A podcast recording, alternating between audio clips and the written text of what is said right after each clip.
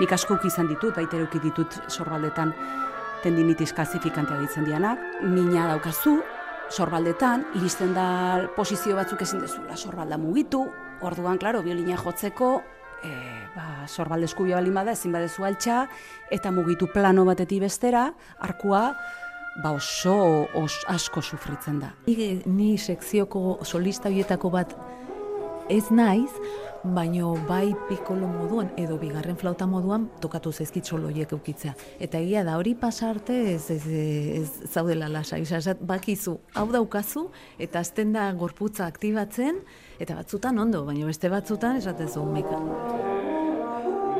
Onget horri osasun etxera. Feliz Zubiaren konsultan sartu aurretik, itxaron gelan osasuna hitz egiten geldituko gara. Urteko azken eguna izaki, urte bukaerako kontzertua eskaini nahi dizuegu Euskadi Irratian goizean goizetik. Gaur, Feliz Zubiaren konsultan sartu aurretik itxaron gela, Euskadiko Orkestraren egoitzan eginen dugu. Euskadiko Orkestra ez da edo zein orkestra. Euskadiko Orkestra, Euskal Autonomia Arkidegoko Orkestra da. Eusko Jaurlaritzaren kultura eta hizkuntza politika zailak sustatua mila bederatzeun da laurogeita bian sortua. Mundu osoan ibiltzen da, mila eta seireun kontzertu inguru eskaini ditu. Instituzio bat da. Profesional bikainenez osatutako instituzio bat. Donostiako Miramon auzoan du egoitza nagusia. Eta agertoki nagusitzat, Ego Euskal Herriko hiriburuetako agertoki garrantzitsuenak dituzte. Donostiako kursal jauregia, Bilboko Euskalduna jauregia, Gazteizko Principal antzokia eta Iruñeko Gaiarre antzokia. Zazpi mila abonatu inguru ditu eta urtero eunda berrogeita mar mila bat ikusentzule erakartzen ditu. Eta jakin badakigu gainera Euskadi Irratiko entzuletako asko, zuetako asko, hoietako abonatuak direla, zaretela. Baliteke elkarrizketa honetan musikariek osasunaz kontatu behar dizkigutenak entzundakoan, euren kontzertuak inoiz ez ikustea berriz orain arte ikusi dituzuen bezala ezperdin entzunen dituzue. Prest zaudete musikarien osasunaz gehiago jakiteko? Kaixo! Ez daki... Kaixo, itziar nahi zinazen. Miramonen gaude, entzeguan. Bertan bi musikarirekin egin dugu itzordua. Ba, ni hoiana kontxeso naiz, e, flauta jotzen dut, eta ja hogeita zazpi urte dara mazkit orkestan jotzen. Flauta eta pikolo ere instrumentua da. Hogeita zazpi. ba, nere izena itziar prieto da, e, ni biolin jolea naiz eta baniko geita zei urte dara matzat orkestan jotzen. Osasun etxea. Osasunaz, etxetik kanpo. Gaurkoan, musikari profesionalek izan ohi dituzten osasun arazoan hitzei buruz arituko gara. Musikari lanetik eratorritako gaixotasunen artean, euneko larogeita bat nasmendu muskulu eskeletikoak dira. Euneko amaika entzumen galera eta euneko zazpi ahots korden noduluak. Dena den, zerrenda honek ez du aipatzen musikariei eragiten dien gaixotasun garrantzitsuenetako bat. Musikariaren foku distonia. Foku distonia da musikarien artean zabalduen dagoen gaitza. Ba, oso tema interesgarria da. Guk ere ez dakigu. Hori da, esan bar dugun lehenbiziko gauza, ez jakintasun handia dago horri buruz. Eta mm, orkestan dakigunez hiru pertsonak e, euki dute. Batek bere lan utzi behar izan zuen orain dela urte batzuk eta eta oso gauza ez ezaguna. Eta orain e, beste bi kasu egon dira. Ja edade batekin e, Bai, berrogeita marrutetik gora daukan jendea. Sanaitori etortzen dala, azkenean sistema nerviosoak plop egiten du. Eta orain egon da, kongresu bat e, ekainean Madriden, eta oso interesgarria izan da, batez ere ulertzeko. Baina izan du zara bertan edo esan dizute? Bai, bai, bai, izan du ginean batzuk bertan. E, orkesta profesionalen elkarteak antolatuta, ba, konbokatu gintuzten, eta benetan izan zen niretzat oso lasaigarria ulertzeko zer zan. Zatik bestela esaten duzu, bueno, hau gertatu daiteke, nola gertatu daiteke, agian eri gertatu, ze oso oso, osa, oso limitantea da. Oian eginen du gauza bat, e, joanen gara kanpora ze? Entzeguan bertan hasi gara izketan, baina segituan ohartu gara ez dela bideragarria, eta gela isil batera joan behar dugula. Bueno, eta orain bai, jarrai dezagun foku distonia zizketan. Non ginen? Musikarien distonia fokalak artista askori euren lanarekin aurrera segitzea eragozten dien nahaztea da. Naigabeko espasmoak dira eskumuturrea. Ba, ez da ere erresa, esan nahi dut, askotan diagnostikoak ere ez dira egiten, e, neurologok egin bar dituzte diagnostikoak eta ez dira ondo diagnostikatzen eta gero hoien aurre ba, sendatzeko edo tratamendua jartzeko ere ez dakite oso ondo e, nola egin, ez? Adibidez, gure mutuak ere hementxe ba etzeukan mm, inor prestatuta hori lantzeko e, eta esan nahi bat gelditu daiteke oso umezurtz, ez? pasatzen nahi zaizu gauza bat oso limitantea, ezin dezu zure instrumentua jo, gero medikuaran ganazoaz, ez dakite oso ondo hori nola aurregin, e, agian utzi behar dezu zure profesioa, ze ezin dezu jo, jende asko guzten du, ez dia, ez dia, asko ez dia e, hori sendatzen, ez dute buelta ematen. Eta hori da, sistema nerviosoaren ba, austura bat, eta hor faktore asko daude. Neri lagundu zidan esan dizudan bezala kongreso hortan, eman zuten informazio handia, eta hor zagon Andre bat Ruth the Childs, e, lan asko induna, ba, musikoekin eta estenatokian lan egiten duen jendeakin. Mhm. Batez ere, ba, kirolariak... Foku distoniaren ezaguarrietako bat da, musikariak ez duela inolako kontrolik kaltetutako muskuluen gainean. Giarren bide neurologikoa hautsita dirudielako eta muskulu horiek ez dute garunaren agindua betetzen. Orduan, hau guztia gerta daiteke mm, urduritasun gehiegi edo edo entsaio gehiegi egitegatik edo edo ansidadeak sortzen duen arazo bada ez dakit ez dakit zukitziar zerbait eh, badakizun edo, edo ez dakit ongi ulertu dudan. Eh? Bueno, e, a ber, nik ere ez dakit asko tema honi buruz, baina gerta liteke irakurri dedan liburu baten gatiko jana gomendatu zidana e, hori buruz, baskotan e, egora traumatiko batek, adibidez, ensaio batean, edo, edo, edo irakaslek asko forzatu bazaituzte ikasteko orduan, oso exigenteak izan badira, askotan trauma gera daitezke, eta hoiek izan ditezke foko bat ba hori sortzeko, ez? Igual ez momentu honetan, baina urtetara. Karga, asa, distoniak ez dira sortzen hogei urtekin, berrogeita mar urtekin, edo ja. estres puntu bat dago, hor ja, karga estres bat urteetan mantentzen dana. Bueno, zueko gita zazpita hogeita zei urte dara matzazue, pasatu zaizue? Neri distonia ez, baina bai pasatu zaite kontzertu batean adibidez ansiedadea hundiarekin, eta ez nekin ez da nunengon aspaldik, eh? pasa zait, baina ez nekin zehazten da gorputza hiperventilatzen, ordu mareo bat sortzen duzu, aztentzea hormigeo batzuk, eta hor jo behar dezu, eta ez dakizu zer egiten ari zean, ere, hori pasa zait. Ez toki batean, Bartzelonan orain dela urte asko. Normala da egotea e, estres puntu batean, zehaizea gauza bat egiten, rendimentu altu bat eman behar dezu momentu batean, eta behar duzu konzentrazioa handia, eta baina horrek ja, eragiten dizunean zure rendimendua geistea, ba horria zaude horra arazo badaukazu. Eta hor, pues, hasi, hasi danak bilatzen, zein dezakegu. Zuk zenbat ordu egin ditzakezu egun normal batean, instrumentu hartuta jotzen? Ba, a ber, ensaioak ditugunean normalean lau orduko ensaioa dira, bere pausekin, bai, bost ordu. Ez beti, eh? Eta ere guzten dut instrumentua eta gaur ez zaitut ikusiko, eta hortxe zaude deskantsuan, eta ni behar dut e, deskontraktatu eta... Ara, berak ere instrumentua humanizatzen duela dirudi. Rokeroek gitarrekin egin ohi duten bezala Hitz egiten diot, baina izenik ez dauka. Hemen gelitzen zea. Kari, bai, batzutan beteka da ere izanen duzu, eh? Bai, Nestik zemat urtetarik zabiltzate zuek? Ni am, amar amaika urtetan hasiko nintzen. Ume bat. bat. Eta ordu asko dia, ordu asko, asko, asko. Eta deskantsoak ondo datoz, beharrezkoa dia. Hitz egin dezagun ametsez eta amets gaizto ez orain. Ametsetatik hasita. Pentsatuko duzuen bezala, Euskal Herriko edozein musikari klasikoren ametsa Euskadiko orkestran jotzea da. Baina bertara heltzea ez da bide erraza izaten. Baba, izan bezala nik Euskadiko orkestan sartu nahi nuen, oso txikitatik. Oso txikitatik ezagutu nuen, zazpi urtean euskanetik. Eta kontzertu batera joan nintzelako, ba, igual lehenengo kontzertutako bat. Eta, eta nire gurasoak eta no, nire itare musikaria zen, orduan, ba, etxean ere balin badago ambiente hori, ba, ba bueno, bai nahi, nahi dezu, ez?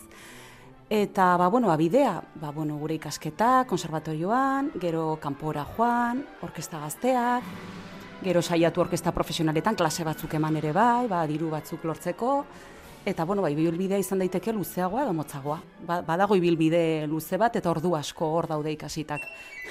Loa, osasuna dela diote, baino, lo zaudela amets gaiztotan bazabiltza ez dakit zenbateraino den ona lo hori. Lanbide guztietan loa astoratzen digun amets gaizto errepikakor bat egon ohi da.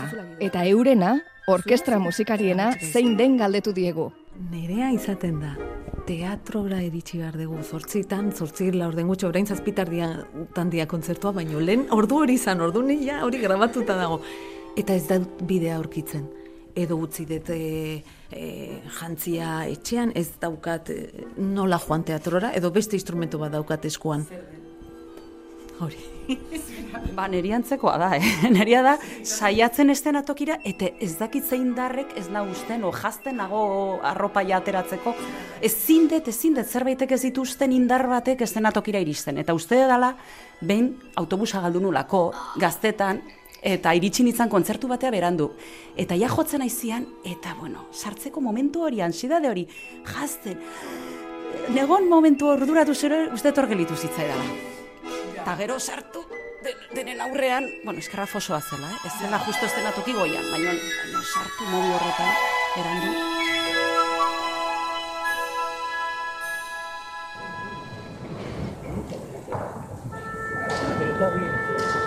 Hitz egin dezagun entzumenaren osasunaz.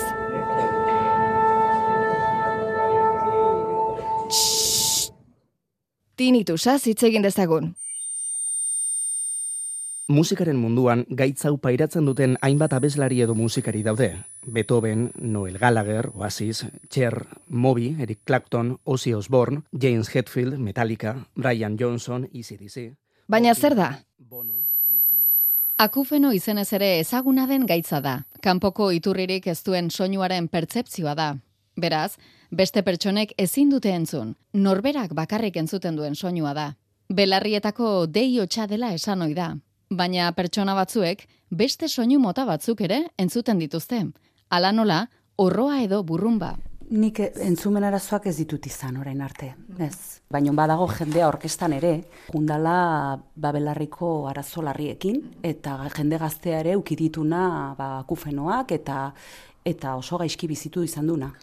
Eta, eta bai eragiten du, orkestan gauden soinu guzti horrek, azkenian gehiagizkoa da. Badaude gorreria batzuk, bai daudela onartutak musikoen gaixotasun bezala.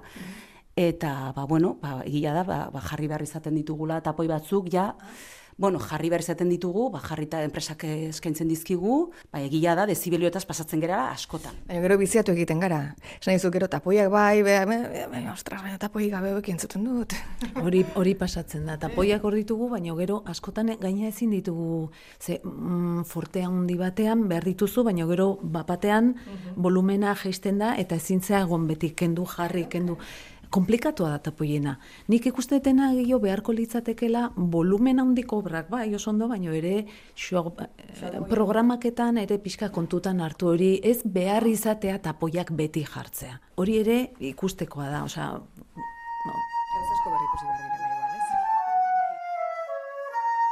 Entzuten duzuen hau, flauta solo bat da.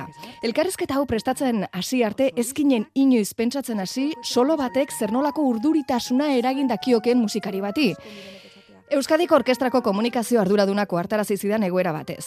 Soloa egin behar duen musikariak kontzertu batean dagoenean, partituran aurrera egina ala badaki bakarkako unea gerturatzen ari zaiola. Heldu zaiola, heldu zaiola, badatorkiola, badatorkiola. Eta horrek antsietate ikaragarria eragin hoi omen die. Ikaragarria behar du izan horrek. Ara, kontatuta bakarrik larritu egin gara? Bai. Ni, ni sekzioko solista hoietako bat ez naiz, baino bai pikolo moduan edo bigarren flauta moduan tokatu zaizkit soloiek eukitzea. Eta egia da hori pasarte ez, ez, ez zaudela lasai. Esat, bakizu, hau daukazu eta azten da gorputza aktibatzen eta batzutan ondo, baina beste batzutan esatezu. meka- Sekzio bakoitzeko, aize, soka, perkusio sekzio bakoitzeko, bi bakarlari egon ohi dira. No, tokatzen bazaizkizu partituran egin behar dituzu, gero bai adostu dezakezu kidearekin bida nik hau ez, nik hau bai, gure artean bai hartzen ditu, baina beti daude gauzak egin beharrekoak. A ber, ni bakarlaria ez naiz, oia, ez dakat oian, ni biolintutia naiz, baina, bueno, egia da, ba, nire bizitzan ere bakarri jo izan dudala askotan, eta eta ganbara musika egiten degunean ere, ba, bakarlari momentuak baditu dala. Ba, bueno, baianak esaten duen bezala, ba hori landu egiten da, jo, bertzea, sentitzen duzu badator badator, eta... Estresa, urduritasuna, arnasteko arazoak, dardarak eskuetan, Aipatu sintomak dira musikariek oholtza gainean eta kanpoan jasaten dituztenetako batzuk. Musikarien buruko osasun arazoak dira. Arlo horretara dedikatzen diren pertsonen euneko irurogeita maikak dio, antxietate eta izu erasoak jasan dituela bere ibilbideko uneren batean. momentuan onartzen eta zure barru barruan egoten ezpentsatzen kanpoko zure txarla burukoan eta aldan gutxiena bestela buru horrek sekuestatzen zaitu. Orduan, ba, bueno, ba, ba, nik uste dut asko landuta, ba, gero zeta.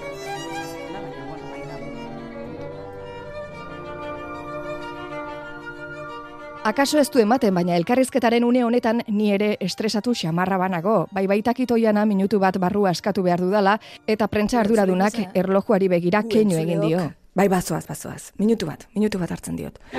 Pentsatu behar dugu ikusentzule modura Euskadiko Orkestraren kontzertu batean unkitu egiten bagara, ze behar duen izan egunero pieza horiek jotzea.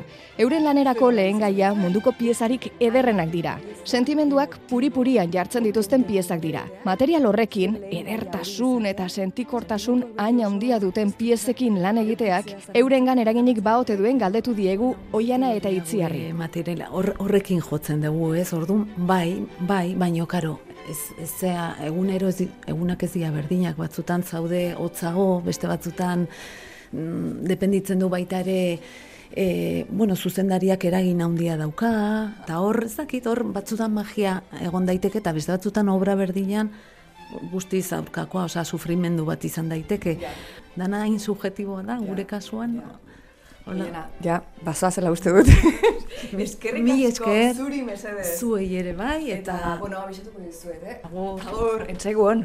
Eskerrik asko. Zertzoa ziotzera male erredo? Ez orain eh, Mendelssohn. Ah, Mendelssohn. Mendelssohn joko dugu. Male. Venga, gero arte. Agur. Eta batzutan edertasun betekada bat, ez zote dezakezuen izan. A ber, edertasuna beti edertasuna da. Eta betekada da gehiegi errepikatzen danean, gehiegi errepikatzen danean, gertaliteke bai, esan bezala. Zuzendaria ondo ondo organizatzen bada eta bautzi bazaitu pixka bat kontzerturako ez soberan jotzean saiotan, obrak batzutan errepikatzen dian gehiegi, badertasun hori igual iristerako kontzertuetara, ba, igual bost edukitzen ditugula, ba igual hobe ez, ba utzi pixka reserbatu pixka bat, eta hori hori garrantzitsua da, ze pena da, edertasun horren magia hori da galtzea. Eh? Bueno, lehen Dena ez da ederra, argi dago. Kontzertu batean gaudenean musikariek sortzen duten giroa hain da zoragarria, inork ez duela pentsatzen musikari bakoitzak gorriak pasatzen ari dela. Esaterako, Itziar Prieto, violinistak latzak pasaditu, tendinitisa izan baitu eta ebakuntza bat ere, eta horrek bere lanak kolokan jarri du. Ba, bueno, gogorra izaten da, ze inoiz ezakizu nola geldituko zean e, ebakuntza egin didate, behatzean, ze neukan dedoen resorte deitzen dan patologia bat, ba, tendoia inflamatuta, inflamatuta neukan, eta eusten duen poleak, e, tendoi horretan, tendoi hori ezurrarekin, ba, ere inflamatuta zegoen, ba, bueno, sobrekarga hundi baten gatikan ja, ba, izan diteke urten gatikan, edo baita ere, goatzen ez justo ba, programa bat nahiko forzatu zena jotzen ari nintzen, eta ondoen egin nahi dezu ikasten ikasten. Tendinitiza muskuluak ezurretan lotzen dituen zuntzeun lodien antura da. Lotura eun horiei tendoi deitzen zaie. Egoera honek mina eta xamurtasuna eragiten ditu artikulaziotik kanpo. Bapatian nabaritzen dezu.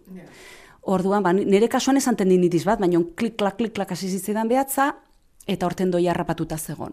Orduan, ja, azte bete, eta ja inflamatzen hasi zen dena, gelitu zitzaidan behatze zinula ez flexionatu ez extenditu, orduan biolineko zenbe gauza ezin ditun jo. Eta, bueno, pues horraz izan ere turne medikoetan, ba, bilatzen zen mediku izan liteken oberena, hau ba, operatzeko, edo, ba, nahiko gaizki bizitzen dituzu momentu horiek. Nik asko izan ditut, baita ere ditut sorbaldetan tendinitis kalzifikantea ditzen dianak. Zer dira mingarriak? Ba, bueno, ba, uste mina daukazu, sorbaldetan, iristen da posizio batzuk ezin dezula sorbalda mugitu, orduan, klaro, biolina jotzeko, e, ba, sorbalde eskubia balin bada, ezin badezu altxa, eta mugitu plano batetik bestera, arkua, ba oso os, asko sufritzen da. Eta gaizki pasatzen dezu atokian. Baina gero gau faktore asko sartzen dira. Orduan, komplejotasun mai hori batzutan ez du ikusten jendeak, zatu ze polita zure lana. Baina ez da hori ikusten, eta guk adibidez ez dugu bukatzen gure lana berrogei urtekin, edo yeah. ba, kirolari, eliteko kirolari bat bezala. Gu gaude hemen, irurogeita bostzei urte arte, eta ba, ja berrogei urtetik aurrera nahiko komplejua da. E, gauzak beste modu batea planteatu behar dituzu. Ezin dituzu sartu gaztetan sartu dituzun sei ordu hoiek, ezin dituzu sartu. Eta, Euskadiko Orkestraren laurogeita amaika musikarien artean, badira itziar eta oiana baino urte gehiago dituztenak. Osasunez nola ote dauden jakina izan dugu. Ba, bueno, denetik dago. Genetikak ere zerikusia dauka. Denetik dago, eh? bai, daude batzuk e, ba, esan dizut urte hoiek, jubilatzeko urte hoiek, baino le, askoz lehenago utzi behar izan dutela, lesioen gatikan, o buruko, buruko arazoen gatikan ere bai, eta jende askok, eh? E, gutxik bukatzen dute guztiz e, egitan, eh? ez da ez da errexak, eta baude beste batzuk, oso ondo, baino askotan, nabaritzen duzu pertsona horiek igual ukidutela, askotan psikologia, e, burua oso garrantzitsua da. Pasatu izan dituzu latzak, ez da? Bai. Ikara, nola geldituko ote den, bueltatuko ote naiz? Bai, bai, bai, askotan, e, be, sorbaldekin ere bai, euk izan ditut e, infiltrazio desberdinak, garbiketak, tendoien garbiketak, ere dala horratza e, gutxinik naiz iritsi artroskopiara sorbaldetan, baina deneti bizitut, eta beti beldur hori, ba, jo, nola ingo dut, e, orain nola, bai, sartuko naiz bakuntza batean, ba, beste, beti saiatzen zea, e, bukatzen dituzun alternatiba natural guztiak. Mm iritsi aurretik ebakuntza batetara, ze, a ber, ez, ez da, ez da edo zer gauza sartza olako gauza bat, ebakuntza batetan. Beti gelditu zaitez, beti gelditu zaitezke okerro. Pentsa. Ikusi, kontatu dizudan guztiaren ondoren ikusten dezu, ba, gauza asko dela, baina lan guztitan daude gauza asko. Norbaite profesional normatizan nahi badu, azken finean, ondo zaindu behar du, ba, bere lan alden oberen egiteko, ez? Zer moduzko harremana duzu instrumentuarekin orain? Zer moduzara? Zer moduzko... Instrumentuarekin ona, ber, aldatzen doa bizitzan zehar. Bai, ze instrumentu azkenian izan da zure lotura, zure beste beso bat gehiago bezala, ez? Ere apendize bat bezala, ez? Zure seme alaba bat izan daiteke, ze horrela bizitzen dezu, beste seme alaba bat, ba, emat, maitasun asko ematen badezu, berak ere ber, berdina bueltatuko dizu, ez? Itziarrek esaten dituenak argi uzten dute bere biolina ez dela biolin bat, asko zere bereziagoa dela, oso berezia den instrumentua dela, harreman bat dutela biek. E, ba batzutan ba horrela da, eta beste batzutan ba instrumentuak bueltatzen dizkizunean gauza honak da, zuk ondo zakit gauza honak bidali dizkiozulako, ez dakit nola esan, orain liatzen ez baina berez, e, a ber, dena bezala. E, nik harreman hona dakat instrumentuaekin, nerekin bizitu da urte asko, eta eta egunetik egunea gauza berria deskubritzen ditut beregan. Instrumentuan, nik nire instrumentuarekiko. Eta geroz eta gehiago, naiz eta fisikoki e, arazo gehiago izan e, helduago naizelako, eta zarrago naizelako, beste gauza batzutan konturatzen naiz e, nire gure esentzia gehiago atera dezakezula ba, komunikazioa geroz eta gehiago e, funditzen zehalako instrumentuarekin. Bueno, ez nekin hainbesteko lotura e, izan zen ezaketenik e, instrumentuarekin. E, akoratu naiz, ez dauka zer ikusirik, baina akoratu naiz, Iñaki Peruren harria sotzaileak oso gizon refleksiboa da, ez zuten dudan bitartean gogoratzen dut Iñaki Perurena harri jasotzaileak bere ibilbidea amaitutakoan, harriak berari emandako guzia eta gero harriarekin zorretan zegoela esaten zuela. Eta museo bat eskaini zion. Peru harri. Ba musikari ere euren instrumentua horrelako zerbaita, euren harria, zerbait zor diote. Bai, eske azkenian e, zerbaitetan ona izan nahi badezu profesionalki, e, mundu horretan guztiz murgildu behartzea fusionatu inbertzea. Hori da meditazio puntu antzeko bat, ez? Azkenean, zuk nik nahi badet nere esentzia, nere, ba, neretik atera, itz, zuk itzaren bidez aterako dezu irratian. Baina nik instrumentu baten bidez atera, adibidez, abeslari batek ahotsaren bidez, badirudi edagola, askoz e, ateratzen dela e, er, e, direktogo, ez? Bai. Ahotsatikan. Baina instrumentu bat da, gauza externo bat, gauza bat kanpokoa, zure gainean jartzen dezuna. Orduan, horren bidez atera behar dezu zure barruan sentitzen dezuna. Orduan, e, egin behar dezun ariketa bizitzosoan berarekin fusionatzeko eta ulertzeko eta eta horren bidez espresatzeko, ba bizitzosa daukazu hori egiteko eta noski instrumentuak zordizula eta eta zuk zordiozu instrumentuari, baina berak ere eskertzen dizula, ez? Azkenean nabaritzen dezu. Eskerrak ematen dizkizula noiz zauden ondo. Karo, eta hoiek entzun da, biolinaren osasunaren gatik galdetzea iruditu zait bidezkoena. Ba, ona, pentsatzen de daukala. Baita ere zaindu behar da. E, noiz benka egin bazizkio bere bere aldaketak, sok aldaketak, e, zenbait barnizatu, e, gauza aldaktu bartzaizkio, ba, gu bezala, ba, puskatzen bada, ba, tendoi bat ondatzen bada, edo ba, rehabilitazio bat egin behar zaio instrumentuari ere, bai, noiz? Ja, beretzako ere, espezialista hon bat aurkitu duzu, edo izanen duzu, karo? Bai, hori ere bai, ba, saiatzen gea bilatzen, eta, eta noiz benka, ba, puntuan jartzen instrumentua. Nongoa da, zure instrumentua? Nire instrumentua konkretuki alemana da.